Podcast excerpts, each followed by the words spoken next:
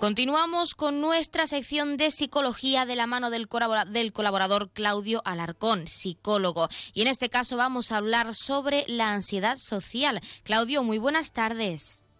Hola, buenas tardes. Bueno, tenemos que conocer un poco más este concepto y en primer lugar nos gustaría saber cuáles son los signos o síntomas más comunes de esa ansiedad social. Bueno, pues principalmente la, la ansiedad social se caracteriza por un miedo o un temor excesivo a, situaciones, a estar en situaciones en las que eh, aparecen más personas eh, o reuniones sociales. Y sobre todo se, eh, se representa o, la podemos ver pues a, través de temor a situaciones en las que la persona siente que puede ser juzgada eh, temor a interactuar o hablar con, personas con las que no tenemos confianza o eh, incluso evitar situaciones donde puedo ser eh, el centro de atención o donde tengo que, que mostrar mis habilidades sociales. También nos gustaría saber, porque siempre hay una causa, siempre hay un factor detrás de esa ansiedad social, cuáles serían las posibles causas subyacentes de este trastorno. Bueno, pues sí que es verdad que, las causas, eh, otra vez volvemos a lo que hablamos muchas veces, eh, y los estudios indican, pues por un lado, que hay un componente genético eh, y después un componente ambiental por, por un lado, eh, el componente genético eh, o hereditario eh, se atribuye a, un patrón de, personalidad. Cada persona tiene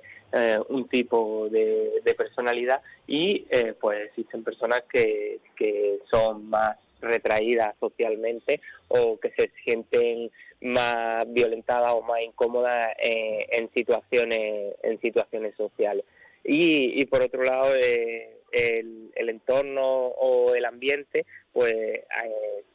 a través de cómo se ha ido desarrollando eh, esa personalidad a lo largo de, los años. Entonces, eh, las personas que, de pequeñas han tenido mayores dificultades a la hora de, hacer amigos, de enfrentarse a situaciones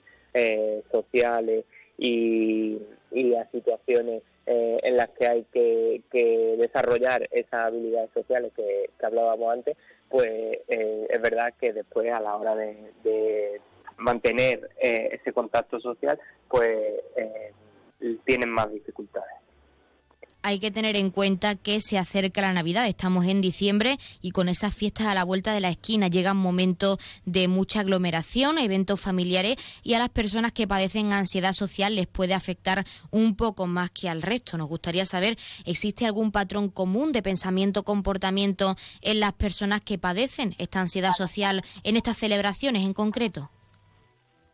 Pues sí, sí que sí que existe ese patrón común de eh, incluso de, evitación, ¿no? De intentar evitar esas situaciones eh, sociales o, acudir a, las mínimas. Es verdad además que eh, como se estructura hoy en día la, sociedad, ¿no? Pues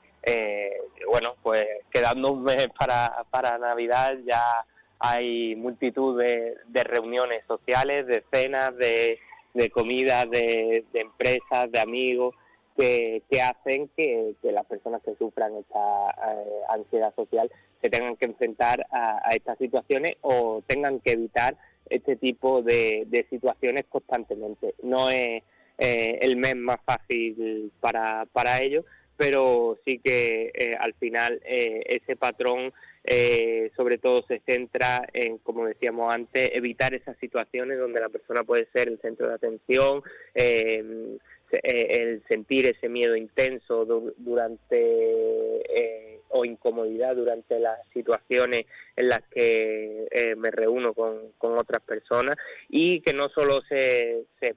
se representa o se presenta a través de síntomas eh, en los pensamientos de qué hago yo aquí o no quiero estar aquí, sino que también tiene una representación física eh, con síntomas eh, muy similares a,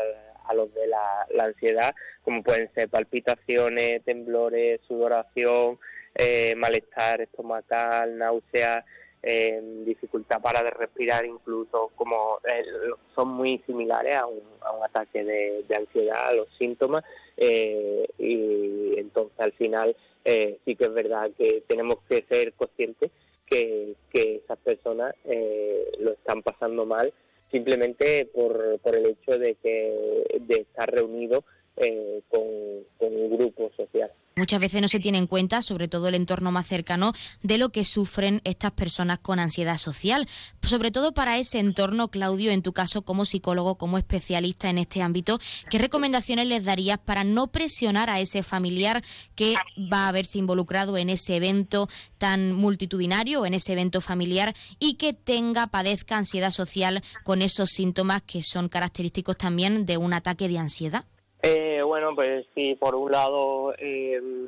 deberíamos em, cuidar a, esa persona que sufre esos síntomas si, si lo conocemos y, cómo lo podemos cuidar, pues por un lado eh, facilitándole si sabemos que, que sufre ese, ese trastorno, pues eh, facilitándole eh, la reunión eh, que sea lo más familiar posible, que sea con personas de confianza, eh, hacerla sentir eh, cómoda si se produce esa reunión, como pues, por ejemplo estoy pensando si puede ser la cena del 24 o, la cena del 31, pues facilitando esa situación para que se cree un clima de, confianza y de comodidad para, para esa persona, también dejándole ese espacio por si necesita un espacio eh, un rato, pues preparando, por ejemplo, eh, una habitación aparte por si se agobia en algún momento de la cena. Y si es eh, a nivel ya social en la calle y demás, pues bueno, muchas veces creemos que, que todos somos iguales y insistimos mucho a la gente, pues